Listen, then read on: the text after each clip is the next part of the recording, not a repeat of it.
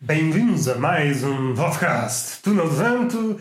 Esta voz é um efeito colocado na pós-produção ou é um efeito produzido pela estupidez? É uma questão que eu deixo no ar e, como é uma questão cheia de penas, é uma questão que está capaz de planar ou voar durante algum tempo.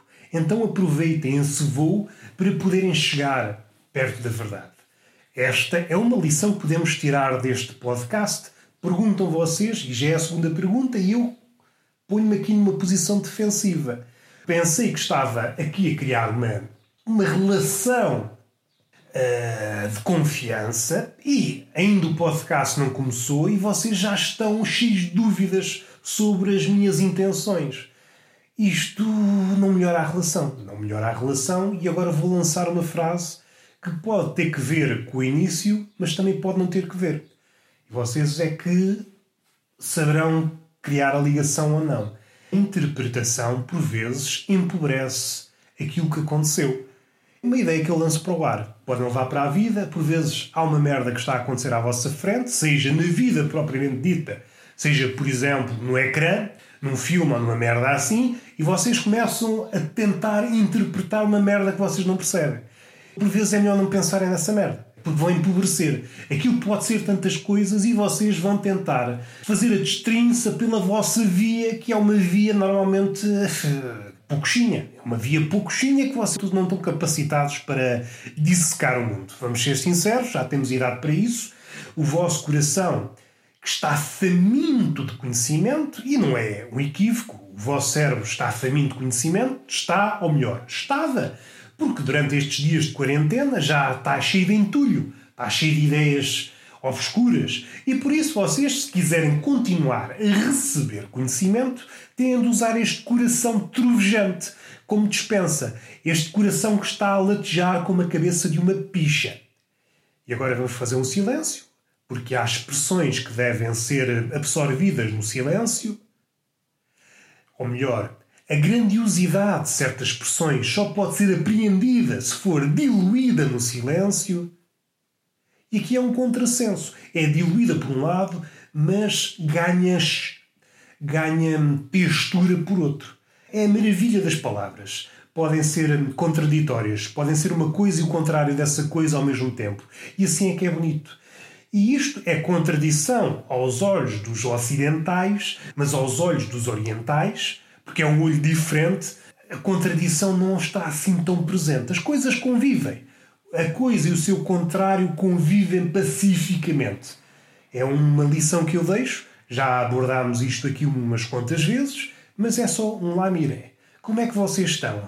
Já estão a caminhar para a loucura ou pararam um bocadinho antes para beber um café? Não podem beber um café, estamos todos fodidos, não é? Estamos todos fodidos. Podíamos utilizar aqui outras palavras, mas não. Dando um passinho atrás, gosto de imaginar que vocês ouvem este podcast assim nas colunas, assim no máximo, e chegou àquela parte onde o coração parece uma cabeça de picha a latejar. Gosto de imaginar o vosso desconforto, porque estavam a ouvir o podcast numa sala, numa sala apinhada de catraios, e os catrais até pararam as brincadeiras que estavam a fazer e perguntam: Mãe, pai, o que é que é uma cabeça de picha a latejar? E vocês terão de responder: Não, não é uma cabeça de picha, isso é uma.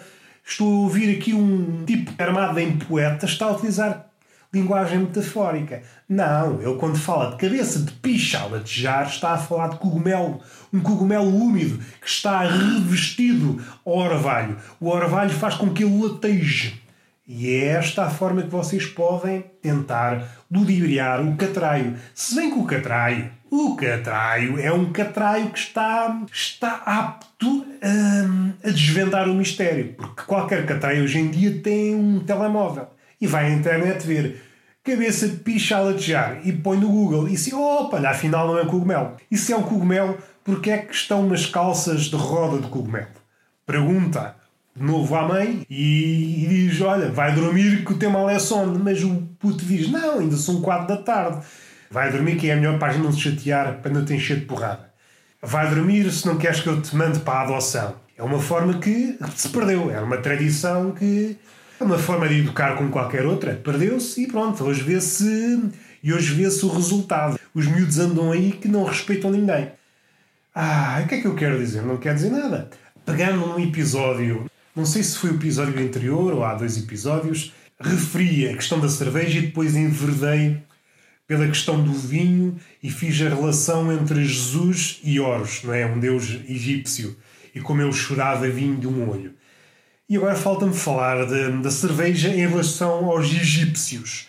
Ora, os egípcios achavam que a cerveja era uma ofrenda do deus Osíris. Tem uma vantagem em relação a estas religiões ditas mais modernas como o cristianismo. Têm dois deuses a produzir álcool. Ora, podemos levar este pensamento a outro patamar. Os deuses basicamente eram taberneiros. O Horus servia vinho e o Osíris era a cerveja. E agora podemos perceber o porquê das pirâmides. Porque ninguém percebe, ah, o porquê das pirâmides, ninguém sabe. Os egípcios bebiam até dizer chega. Tinham dois deuses taberneiros. O Horus não é um deus taberneiro, é o deus do sol e o caraças que venceu Sete, mais tarde, na mitologia grega, seria Tifeu e etc. Essas merdas assim. A reencarnação do mal. Não, é um deus taberneiro e Osíris, que um dia havemos de explorar isto. Não sei se estou com cabeça para explorar isto humoristicamente, mas nunca foi abordado esta questão de uma forma marota. Mas quando pensamos em incesto, pensamos, no nosso caso, que somos portugueses, vamos a ver, somos portugueses, enquanto não formos conquistados por, uh, pela malta de Andorra, por exemplo, um grupo de bárbaros de Andorra vem a Portugal e conquista isso, nós deixamos de ser portugueses. O que é que sucede? Nós, quando pensamos em incesto, pensamos no episódio que aconteceu nos Maias. Pensamos nisto.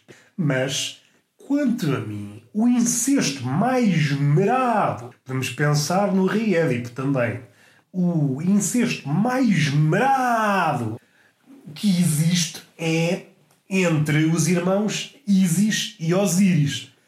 Eram irmãos e eram um casal. Isto já de si é, aos nossos olhos, uns olhos que estão habituados a ver as coisas com desdém, a pôr defeitos em tudo, até no incesto, um casal que simultaneamente são irmãos. Osíris foi de quando em quando esquartejado foi desmontado. Se fosse mortal, teria sido morto. Mas, como é Deus, tem essa possibilidade de voltar à vida. E, voltou à, e voltava à vida sempre graças a quem? A Isis. Esta relação incestuosa fazia com que Osíris ressuscitasse. E agora não tenho mais nada para dizer, só acho isso macabro. Eh, o incesto é macabro, o amor é macabro, amor entre irmãos é macabro, e um Deus que é esquartejado e depois é separado por peças, é um puzzle de Deus, é junto pela irmã, que também é sua amante, e volta à vida, é macabro. Ou seja, se vocês pensarem qual é o incesto mais macabro de toda a história, é o incesto entre dois deuses. Porque é outra coisa, é um incesto entre dois deuses, que são irmãos e são amantes. E devemos de explorar isso um dia em que eu esteja assim mais inspirado. Mas o tema dos deuses egípcios, Horus e Osíris, em relação à vida, tem outra coisinha que eu quero tocar. Eu esqueci no episódio anterior. Mal acabei o podcast, esqueci-me, ah, burro do caralho. Que é assim que eu falo comigo. E ao espelho que é para estar a olhar para o burro, não é? Para saber qual é a face, qual é a expressão do burro, qual é a expressão que o burro faz quando eu digo que o burro é burro. E assim, ó oh, burro, és um burro. E o burro responde uma expressão do burro. E eu, opa, sim senhor. Mas depois, como eu vejo que o burro absorveu a minha crítica, também gosto de pôr as pessoas para cima. Burro, não estejas assim. Pense que. Qual era o meio de transporte de Jesus? Era o burro. Então põe-te para cima. Tu serviste de garripana de Jesus, do Messias. Põe-te para cima. E Jesus foi crucificado e tu sobreviveste. Essas orelhas para cima. Será que o burro é burro? Pergunta esta pessoa que por acaso sou eu. Não sei. Não sei se o burro é burro. Além de ser uma figura que serviu de transporte para Jesus, é a figura central de um dos primeiros romances. O romance de. O romance é uma palavra que surgiu depois e por isso pode ser uma, uma categorização anacrónica. chamar às coisas um nome que as coisas não podiam ter na altura. Vamos arriscar para o romance, para não darmos aqui às voltas, o burro de ouro de Apolei. A figura central é alguém que é convertido num burro e depois faz o romance todo até se transformar outra vez em pessoa. Falámos de Horus, que é um taberneiro, Osíris é um taberneiro, Osíris, o deus da cerveja. É assim que os egípcios viam. E podemos, mais uma vez, explicar o porquê, encontrar a razão para as pirâmides, para as fins. Era um povo que andava sempre na alcaria, sempre bêbado. Eu não me espanta nada que o faraó esteja a falar com um amigo e depois surja daqueles desafios. Já os dois bêbados e dizer, ah, devias fazer uma pirâmide, empilhar assim blocos milhares e milhares de blocos assim. Estás a ver esta forma que eu estou a fazer? Ah, mas isso é um caralho. Não, não, isso é uma pirâmide. Devias fazer isso. Ah, não tem jeito nenhum, não és homem, não és nada. Dizia o amigo ao faraó: Ah, então não me digas uma coisa dessas, é já amanhã. Amanhã começa já a construção de uma pirâmide. E foi assim que as pirâmides surgiram um desafio entre amigos bêbados, de certeza. Voltando ao Osíris, a relação que os egípcios tinham com a cerveja. Os egípcios consideravam a cerveja como pão líquido. Era essa a expressão que eles usavam para a cerveja. E eu começo a magicar, que é uma expressão que eu acho que se perdeu, como era. A cerveja era como se fosse uma irmã, porque cevada, irmã do pão. Cerveja, irmã do pão. É um, é um casalinho. Um casalinho que é um casalinho bonito. É um casalinho que diz muito aos portugueses. Puxando aqui a brasa à nossa sardinha, nós gostamos de pão, nós gostamos de cerveja. Nós podíamos ter sido os egípcios se os egípcios não existissem. É claro que não nos punhamos a fazer eh, pirâmides. Ou melhor, até poderíamos fazer, mas vocês já sabem como é que as obras funcionam em Portugal. Com ou sem escravos, as coisas ainda hoje estávamos na base da pirâmide. Pão líquido é uma expressão que é engraçada. Imaginem ir uma taberna, quer aqui um, um, copo, quer uma garrafinha de pão líquido. Não podes beber mais. Não, não, é pão líquido. Pão líquido que é para. Estou aqui a pôr hidratos ganhar energia. Hoje perdi a cabeça e pago uma rodada de pão líquido a estes amigos todos. É uma coisa engraçada. Ou melhor, minha cabeça parecia engraçada e agora fui só desinteressante. Vamos fechar esse capítulo. Ou melhor, vamos tocar ainda neste assunto. Como eu disse taberna, lembrei-me aqui de uma cena. Nós pensamos. Nós, quando eu digo nós, digo. Agora estou a pensar no Albano de Jerónimo. Quando eu digo nós, quem percebe a referência percebe, quem não perceber, olha que se foda. Quando eu digo nós, estou a pensar. Hum, não estou a pensar em nada. Estou a pensar em nada que já me esqueci o que é que eu ia dizer, porque lembrei-me do Albano Jerónimo com o seu pepino, que foi um momento épico nos lives do Bruno Nogueira. Quando falamos das maiores invenções de todos os tempos, lembramos assim duas, assim de repente, pelo menos. Lembramos da roda e lembramos, por exemplo, da internet. Mas estou convencido que há uma invenção tão ou mais pungente que estas duas, que foi a invenção da taberna. A taberna foi inventada na Babilónia, o atual Iraque. E, não querendo dar já a medalha de ouro à taberna, porque tem os concorrentes de peso, a roda e a internet, se levar esse pensamento para os dias de hoje, em que estamos em quarentena a salivar a necessitar que nos toquem. Podemos pensar, eu, nos dias de hoje, viveria melhor sem roda, porque posso deslocar-me a pé até à taberna mais próxima, vivia bem sem internet, porque já vimos tudo na internet, já vimos tudo. Há pessoas que durante estes dias de quarentena já estão a repetir, já viram os vídeos todos de pornografia que existem na internet e já estão a vê-los pela terceira vez. Porque uma pessoa, quando vai a um site pornográfico, vai com um intuito. Ou melhor, com dois intuitos. O primeiro intuito é de aventureiro. Às vezes até, eu falo por mim, meto aquele chapéuzinho de Indiana Jones no meu falo e parto para a aventura. A aventura é colher ensinamentos. A segunda razão, e esta, e esta é mais importante, é esfrangalhar o nabo com vista a ejacular. É esta a razão. Há o espírito aventureiro, ninguém diz que não, e depois há esse propósito que também é muito nobre. Ora, uma pessoa vê a pornografia toda que existe, uma vez, duas vezes, chega à terceira já está desmotivado. E é triste. E é triste bater uma serapitola com um nabo desmotivado. Até a glande está triste. Até aparece um emoji triste na glande. E é triste bater uma punheta triste. Triste bater uma punheta com o pênis triste. E disse tantas vezes triste. Porquê? Porque estou É triste porquê? Mais uma vez, a palavra triste. Porque a nossa ideia de pessoa inocente é de pessoa inocente, e eu não vou dizer que não. A pornografia é o paraíso onde o homem pode ser feliz. O mundo é um sítio cheio de tristezas, entramos e saímos amargurados, e a pornografia é aquele sítio onde podemos nos aliar da realidade e podemos, por uns minutos, por uns longos minutos, sermos felizes. Damos ali vazão àquilo que temos cá dentro, temos ali algo recalcado e pomos isso cá para fora, e durante esses segundos que seguem à ejaculação, sentimos-nos bem. Sentimos-nos bem. E isso só é possível com esta relação de, de aventura em relação à pornografia. Quando isso deixa de ser aventura, quando deixa de existir novidade, então é triste. É triste o mundo é um lugar obscuro e hoje ainda mais uh, o mundo é um sítio negro e a pornografia torna-se um sítio negro. Não temos nenhum sítio para sermos felizes. Vou utilizar a palavra outra vez e é triste. É triste, é triste demais. Eu já me perdi, eu queria concluir isto de outra forma. Vamos assumir que eu sou uh, um mente capto, alguém incapaz de concluir o raciocínio como deve ser. Meteu-se aqui a pila, meteu-se a pornografia, meteu-se dar vazão ao sentimento do testículo. Esqueci-me de algo que deveria ir por outros caminhos. Ah, já me lembro da taberna. não sei qual é a ligação que o meu cérebro conseguiu criar. Foi ejaculação à taberna. A taberna tem muito que ver.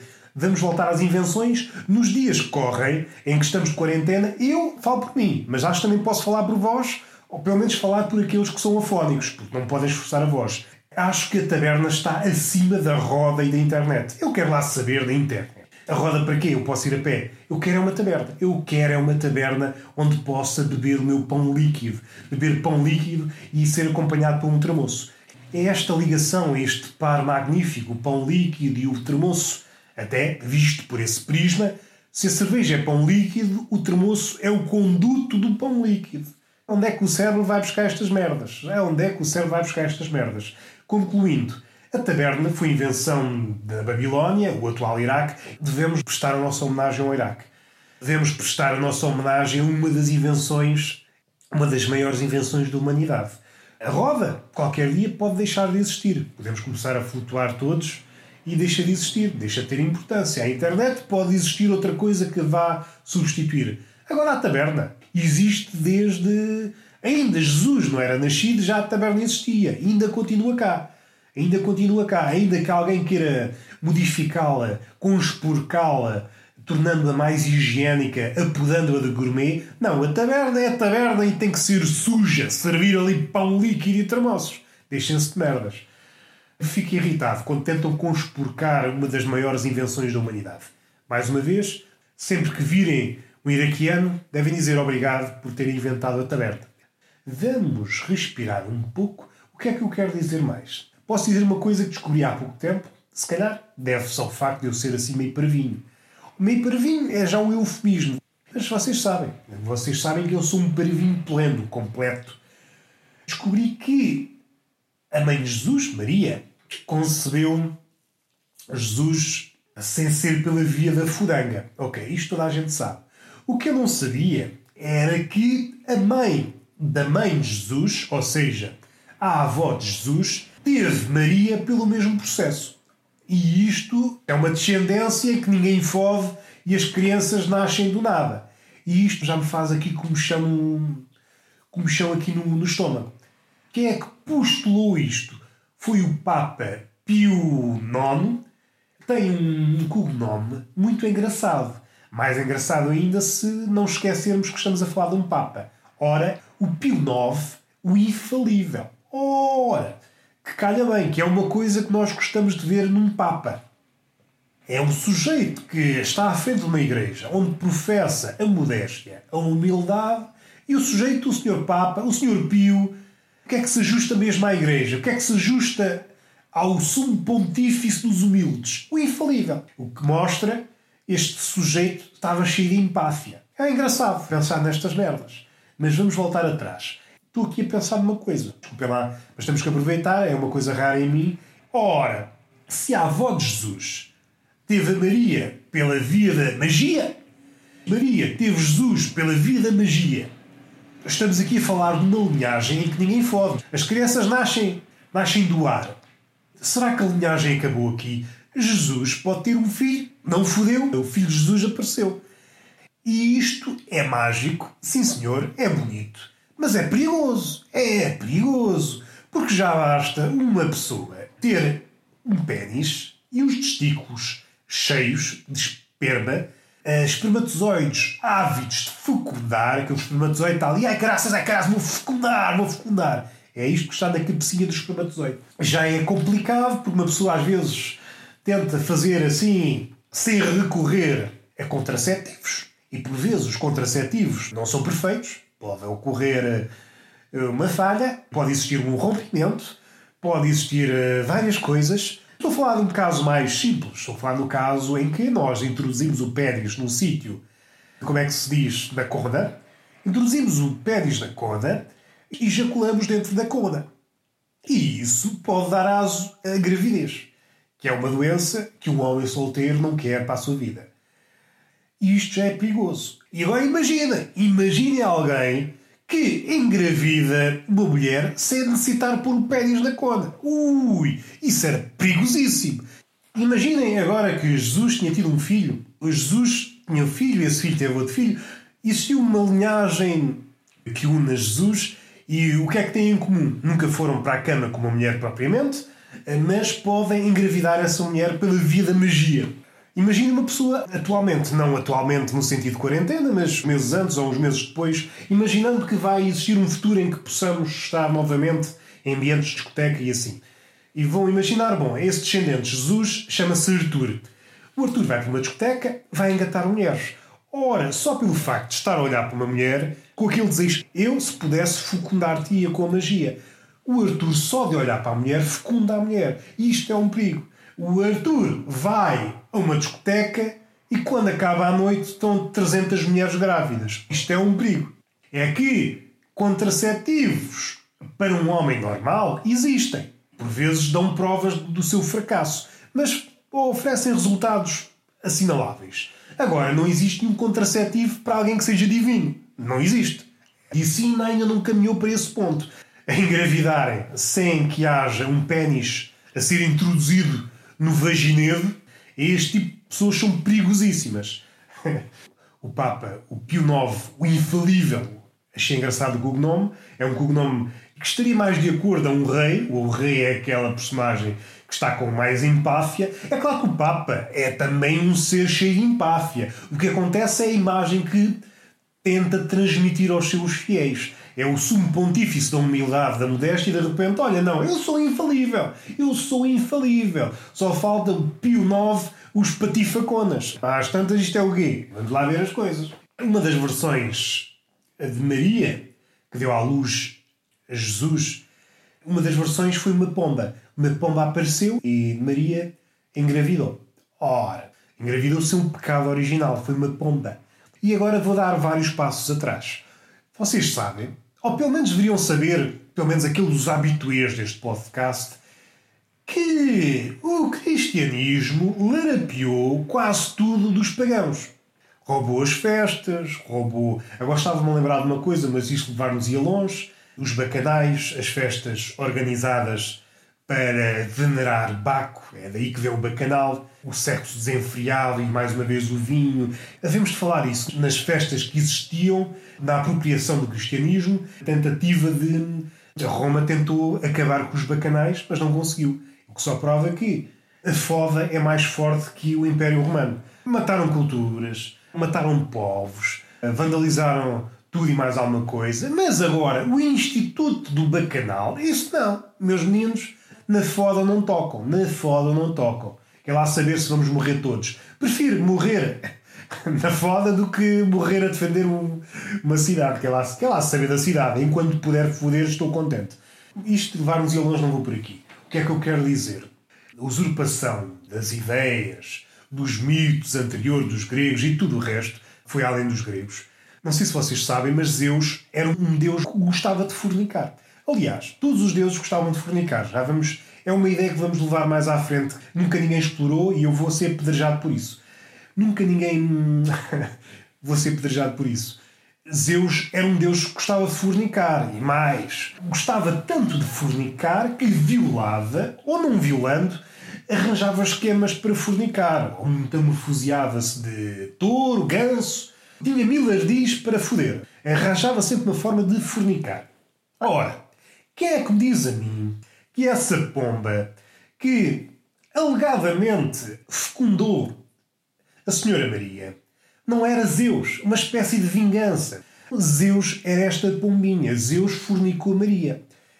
Já estou a blasfemar, e segundo o Levítico, quando blasfemamos Deus, quando vamos contra a palavra do Senhor, devemos ser apedrejados até à morte. E é isto aqui que entra em contradição. Devemos respeitar, devemos perdoar os leprosos. Agora é, foi a palavra que me ocorreu. Devemos perdoar toda a gente, mas se falarmos mal de Deus, pronto, aí não, aí não devemos perdoar, aí é apedrejado até à morte. Devemos apedrejar até à morte. Que é uma coisa engraçada. É uma coisa engraçada a vários níveis. Porque, primeiro, o incentivo ao apedrejamento é já uma coisa bonita. Está a incentivar, não a excelência, mas a quantidade.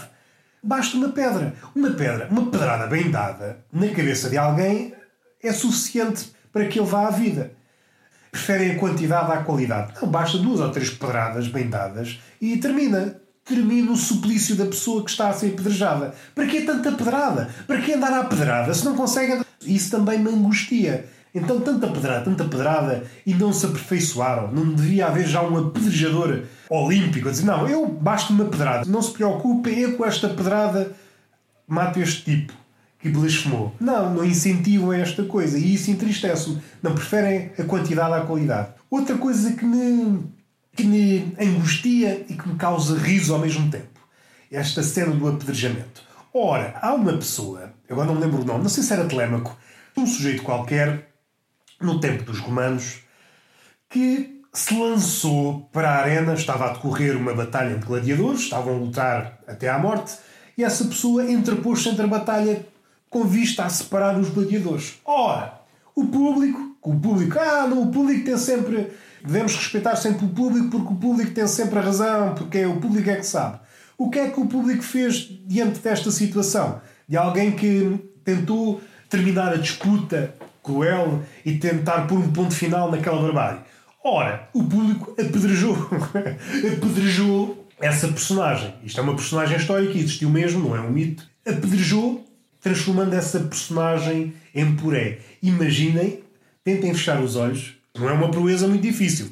Tentar fechar os olhos parece que estou a pedir um milagre. Fechem os olhos e tentem imaginar alguém no centro de uma arena, rodeado de pessoas, as bancadas estão cheias, e essas pessoas começam a pedrejar essa pessoa que no seu coração pensou: não, eu vou fazer uma boa ação. Esta pessoa morreu desfeita em puré.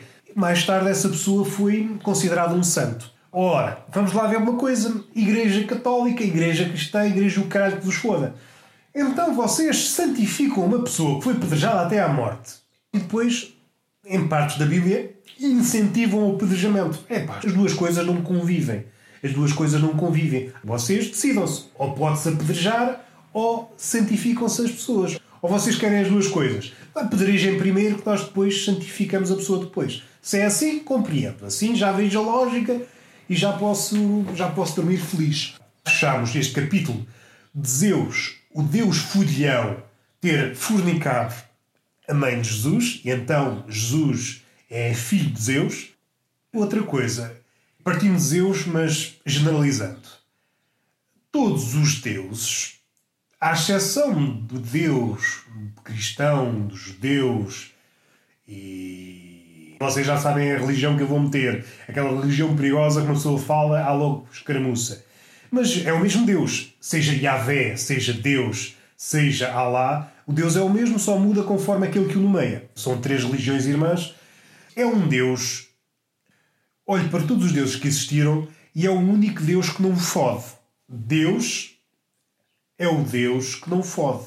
Os deuses hindus fodem, os deuses gregos fodem, os deuses romanos fodem, os deuses dos maias fodem, os incas fodem, os deuses das culturas africanas fodem, os deuses dos chineses fodem. Tudo fode, tudo fode, fode, tudo fode e fodem muito. Chegou ao nosso Deus. Deus não fode. Tem que arranjar um milagre, tem que arranjar um arcanjo, tem que arranjar uma pomba para foder. E isto é triste. É triste por um lado, porque perdeu-se, porque se... perdeu-se uma tradição. E isto, ok, este é um lado cómico. O outro lado, que também é cómico, mas também pode ser uma explicação para tudo. Pode oferecer uma explicação para a ira de Deus.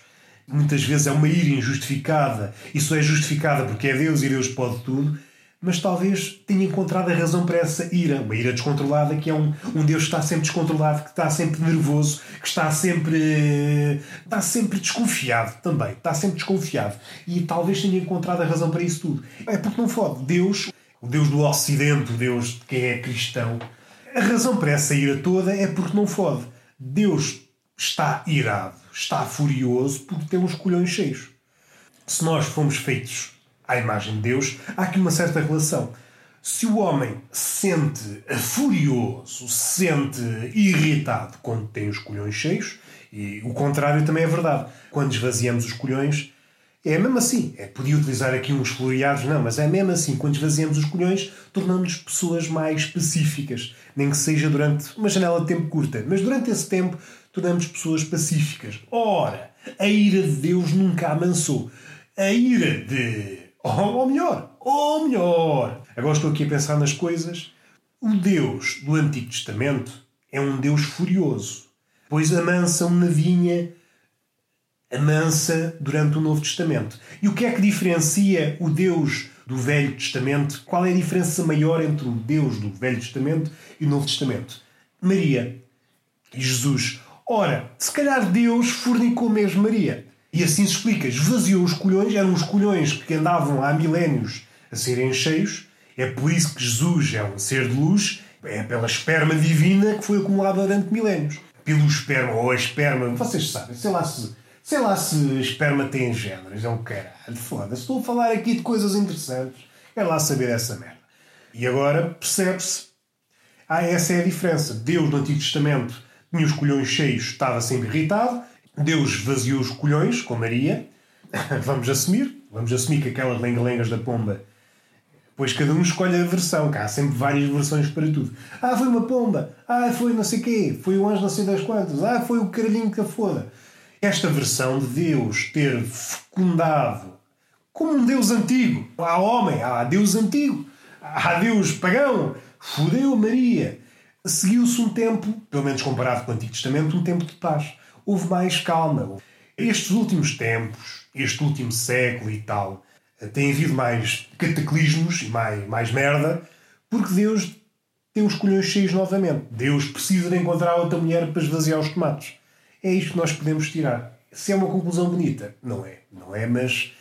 Ah, pá, vocês peguem isto e façam o que vocês quiserem. Outra coisa para não acabar aqui com esta imagem de Deus a esvaziar os tomates. Houve em tempos, talvez uns, não sei precisar, mas mais ou menos 50 anos antes de Espartaco. É Espartaco? Espartaco? Acho que é Espartaco. Agora não me está a soar bem. Espartaco, não me está a soar bem, mas é aquele, aquele escravo que foi gladiador, que depois, vocês sabem, deu origem àquele filme com o mesmo nome, Gladiador, que é uma personagem histórica que provocou várias revoluções contra Roma e depois, não, não, vocês acho que sabem 50 anos antes de aparecer esse personagem histórico, havia um, um homem chamado, se a memória não me falha, Antíoco, que era palhaço do rei. E esse palhaço, bobo, ou o que vocês quiserem, disse uma vez que um dia havia de ser rei.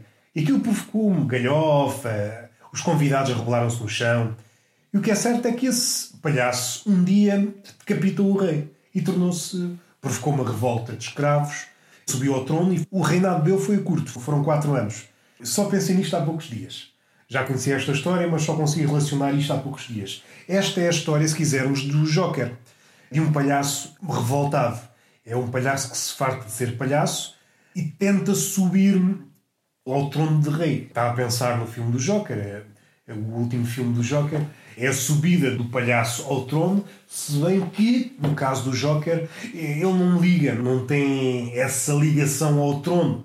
O simbolismo já se perdeu. Esse cume do poder não lhe diz muito, é a única diferença. Em relação ao nosso personagem Antíoco, espero estar a pronunciar bem, que às vezes estou a citar isto de memória e posso estar aqui a. Mas esta personagem existiu, existiu 50 anos antes de Espartaco. O reinado deste, deste palhaço que subiu ao trono durou pouco tempo, durou 4 anos, e parece que é sempre o karma.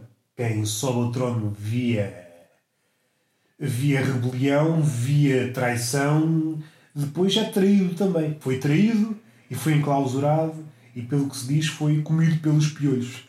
Mas esta é a história do, do palhaço revoltado. São ideias que, que sempre tive, mas nunca se tinham cruzado. A ideia do Joker, pronto, ok. A ideia de um palhaço, de um bobo, se passar da cabeça e cortar a cabeça ao rei. Esta inversão que acontecia era que, quando o rei não estava satisfeito com a prestação do bobo, cortava a cabeça ao bobo, e eu tinha sempre esta ideia de será que alguma vez existiu um bobo que cortou a cabeça ao rei? Mas também sabia desta história. Nunca tinha ligado. É aquelas merdas. O palhaço revoltado. Vamos fechar o podcast. Espero que tenham gostado. Blasfemei, blasfemei sim senhor, mas foi, foi justificado. Dei aqui uma justificação que nunca ninguém tinha dado e isto só nos deve encher de orgulho e de pedradas. Não há beijinho, não há abraço, não há nada, nós estamos carentes a necessitar que nos abracem, nos asfixiem de carinho. Minha voz está a falhar, é o exato momento para fechar este podcast. Até à próxima.